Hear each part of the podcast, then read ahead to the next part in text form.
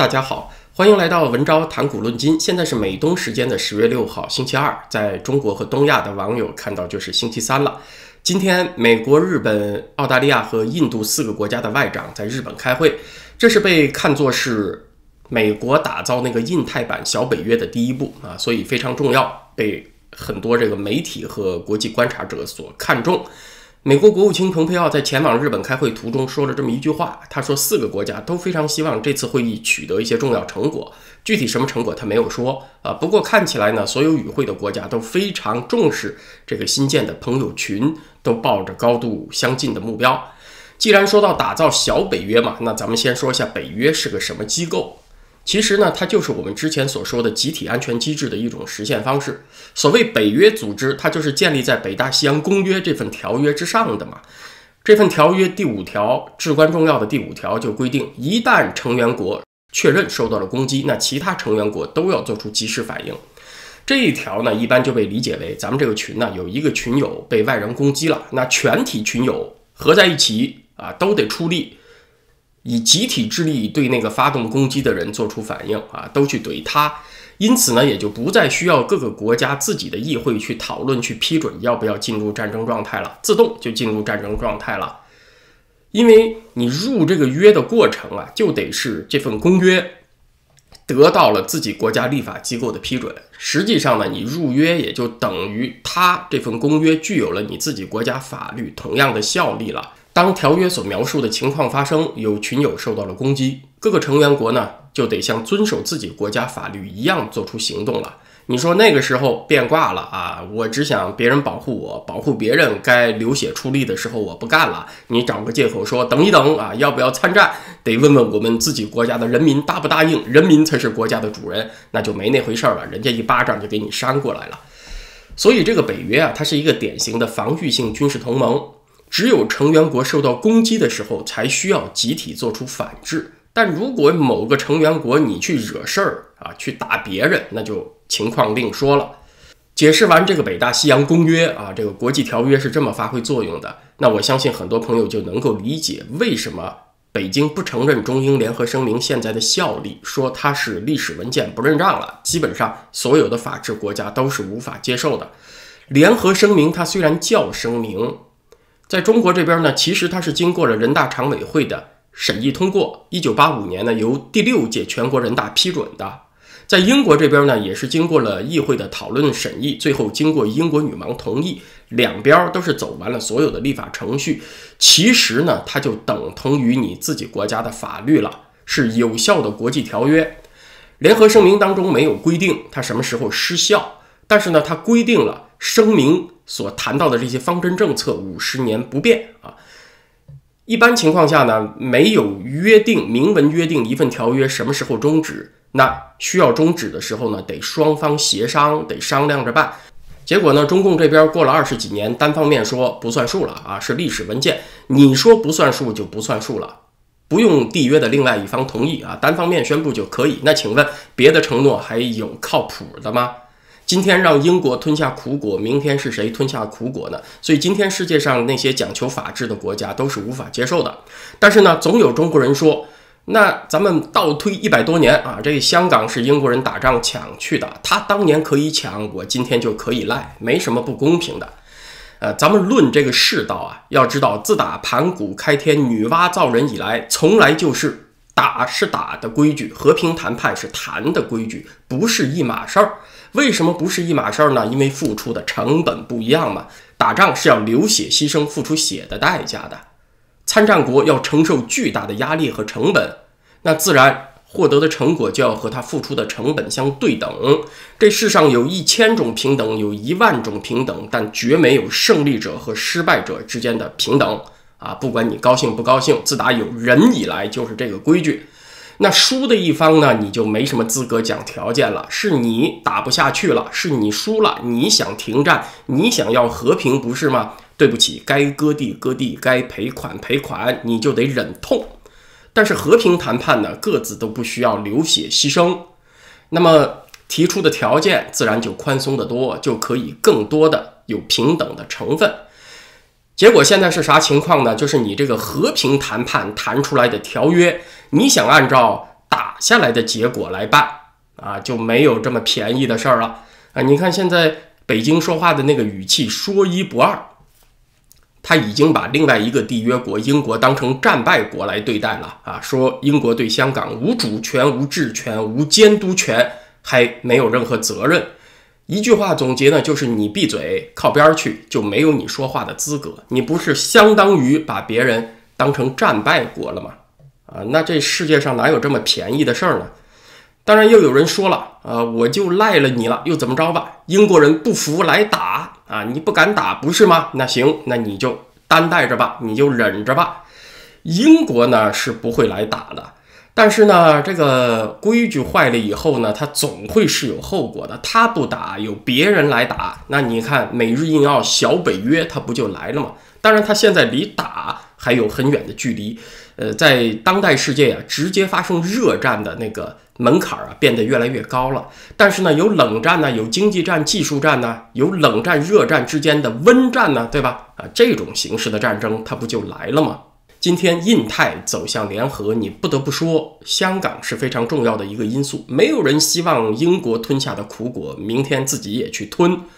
当然，像北约这么强有力的军事同盟，要一下走到那一步还不容易。但是呢，再朝这个方向去，在这次四国外长会谈开场的这个简短发言里面，蓬佩奥就说的非常直截了当了，说为啥组建这个四方机制啊，就是为了抵抗 CCP。抵抗中共的，他说是为了保护我们的人民和伙伴免受 CCP 的剥削，避免受到他腐败和胁迫的伤害。日本和澳洲呢，呃，他说话没有直接点中共的名，但是走向联合那个态度啊还是很明确的。其实美国和澳洲、美国和日本之间已经有各自的军事同盟关系了，美日安保它的。效力是最强的，因为日本它有和平宪法的约束，它不能够直接有军队，它的那个武装组织呢叫做自卫队，相当于是美国接管了日本相当一部分国防的职能。因为这个关系很强，所以说呢，美日同盟它就是整个西太平洋地区民主阵营军事关系的压舱石了。美国和澳洲之间呢，它也有一个太平洋安全保障协定，就要弱一些。呃，虽然弱一些，但其实美澳在情报分享、在制定共同的军事准则、整合盟军战力等等这些方面，也是有很深入合作的。那现在呢，就是以这些已有的机制为基础，美国仍然是主轴，把已有的基础提升扩大，开放一些环节给其他盟友加入，啊，把美日美澳各自的双边协作变成美日澳的三边，还有美日印澳的四边关系啊就可以了。其实这次。蓬佩奥日本之行还有一个不在场的伙伴，谁呢？就是台湾。在被日本经济新闻的记者问到啊，说如果中共武统台湾，美国是不是做好准备捍卫台湾了呢？蓬佩奥的回答意思是非常明确的，就是说一定会行动，不会坐视不管。这个话呢，它是非常明确，针对台湾不久之前某些前政坛人物而发的，就是这些台湾前领导人不是说了吗？什么首战即终战，美国是不会来救台湾的。那蓬佩奥呢？这次干脆就挑明了啊，就是我们是会行动的。其实，在那个台湾关系法当中啊，并没有规定说美国政府一定在中共武统的情况下要出兵保卫台湾。在是否会直接介入军事冲突这方面呢？美国是故意保持了模糊度啊？为什么呢？因为出兵这个事情上啊，你说行或者不行都不妥。你说一定会出兵吧，那就会鼓励台湾尽快的独立；你说一定不会出兵吧，又会鼓励中共武统。所以呢，故意保持模糊，这个叫做战略模糊。然而，蓬佩奥这一次呢，就把这种模糊度可以说消减了百分之九十了。呃，这可以说也是因应整个环境变化带来的，因为中共那边也不承认有所谓台海中线了嘛。最近这个中共给台湾的军事压力也是不断的在增加。蓬佩奥呢是说美国会采取一切必要的措施来缓和地区紧张局势，还说美国是日本和台湾安全上的最佳伙伴。啊，什么叫做安全上的最佳伙伴？美国对日本那就是在日本有驻军嘛，所以他说这个最佳安全伙伴。以及采取一切可能的措施，也就包括了军事介入的可能，当然也就不排除之前咱们讨论过的在台湾驻军这个选项了。那现在呢，是所有人都感到了历史的变化转折时刻即将到来。连那个台湾的国民党都有强烈感受了啊！一看啥印太小北约都上路了，那不行，我也得赶紧转舵了啊！所以你看，国民党星期二在中华民国立法院就提出议案，要求蔡英文政府积极推动美台复交，而且还要求县政府在紧急状况下要求美国协助防御台湾。啊，其实国民党团呢，他提出那个议案，原话说的是要求美国直接以军事的方式帮助台湾。你看他现在呢，反而比这个民进党更积极了。结果还是在这个民进党的要求之下呢，呃，把他的措辞软化了一点，改成要求美国协助防御台湾了。也就是说呢，现在连国民党都倒戈了啊，连他都感受到风向要变了，他自己再不转舵都来不及，就被时代抛弃了。蓬佩奥这次外访的行程啊，出访东亚是缩短了，因为川普确诊感染了新冠病毒嘛。那他原定访问韩国和蒙古就取消。其实呢，这里又留下了一个非常耐人寻味的猜测，就是川普呢，其实他恢复状况良好，他住院的时候啊就是轻症，那为什么还要紧急召回蓬佩奥呢？在美国这个国家，它并不存在独裁国家的那种政治不稳定性啊！一旦领袖病倒、事有不测，就会立即陷入内斗，有这样的危险。在美国，一切都有章可循。川普不能够理政的话，首先是副总统，然后是众议院院长，然后是是参议院院长，再然后呢，就是前面的人全都挂了，才是国务卿。那似乎呢是没有必要压缩蓬佩奥在东亚那一两天的行程，赶紧回华盛顿，是吧？那在看这个事情的过程中呢，我们要注意到一个细节，就是十月四号，川普在医院召开了一个紧急国家安全会议，一个电话会议。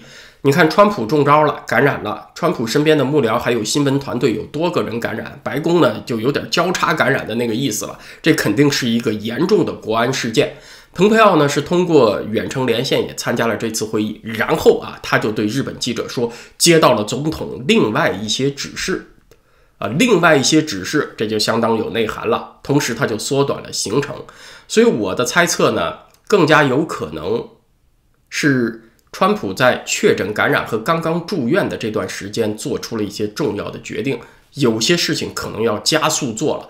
这场病啊，他不能白得了，所以赶紧把蓬佩奥找回来。蓬佩奥呢，是六号这个四方会谈结束以后就会离开日本，回到华盛顿了。这后面会发生什么呢？我们应该很快就会知晓了。十月份注定是一个不平静的月份呢。咱们上面说，所有人都感到了风向的急变啊。你说所有人呢也不对，就是有些人还没有感受到啊。当然，小粉红们对此仍然是无知无觉的，还是觉得终必胜啊。另外一个还没有感受到的呢，或者说缺乏感知的呢，应该就是习近平了。九月二十八号，在中共中央政治局的集体学习上，习近平谈古论今。对，您没听错，不是文昭谈古论今，是习总谈古论今啊。人家去指示考古，就说这个考古工作是有重大的社会政治意义，要做好研究阐释工作啊。这个历史学也和政治挂钩了，要赢得话语权呐，要凝聚民族意识啊，等等等等，就这个意思吧。呃，习总呢，现在是三天两头发表重要指示，啥他都指示。可是要知道，有很多重要的事情啊，有粮食问题，有物价，有就业，有金融，有防疫，有一堆重要的事情等着去指示呢。啊，怎么在这个政治局集体学习当中指示起考古来了呢？这个突然间呢，就感到有点穿越后的迷茫了啊。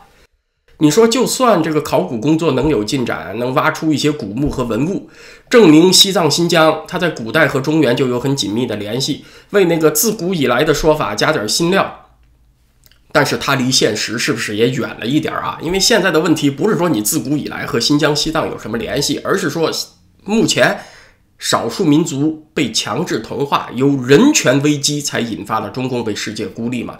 这事儿它和考古啊是有点儿不搭界，对吧？其实考古并不是意识形态斗争的好工具，因为它要求你实际挖掘出东西，不是你想要的时候就有。所以像斯大林、毛泽东他们抓意识形态工作，都是去抓文艺，不是去抓考古。那给我的感受呢，就是在现实压力特别大的情况下，有些人会选择逃避现实，把精力放在一些和解决问题没什么关系的事情上，放在一些玄虚的事情上。其实呢。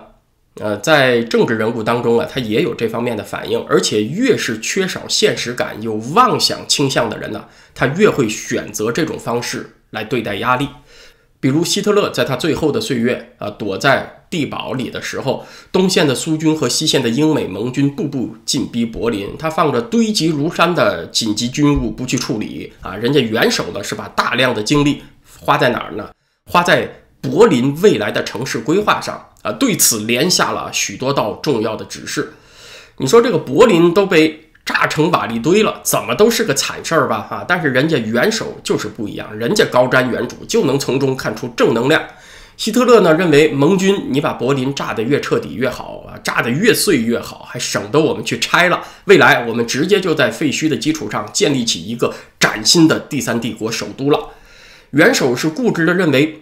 新建一座宏伟的新首都，才能够彰显出第三帝国浴火重生的伟大呀！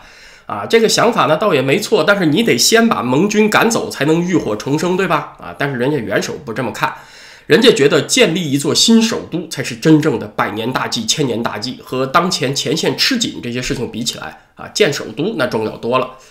所以说呢，某些缺少现实感又掌握了权力的人，他在遇到挫折之后。就会越发沉迷于自己臆想出来的某些宏大构思。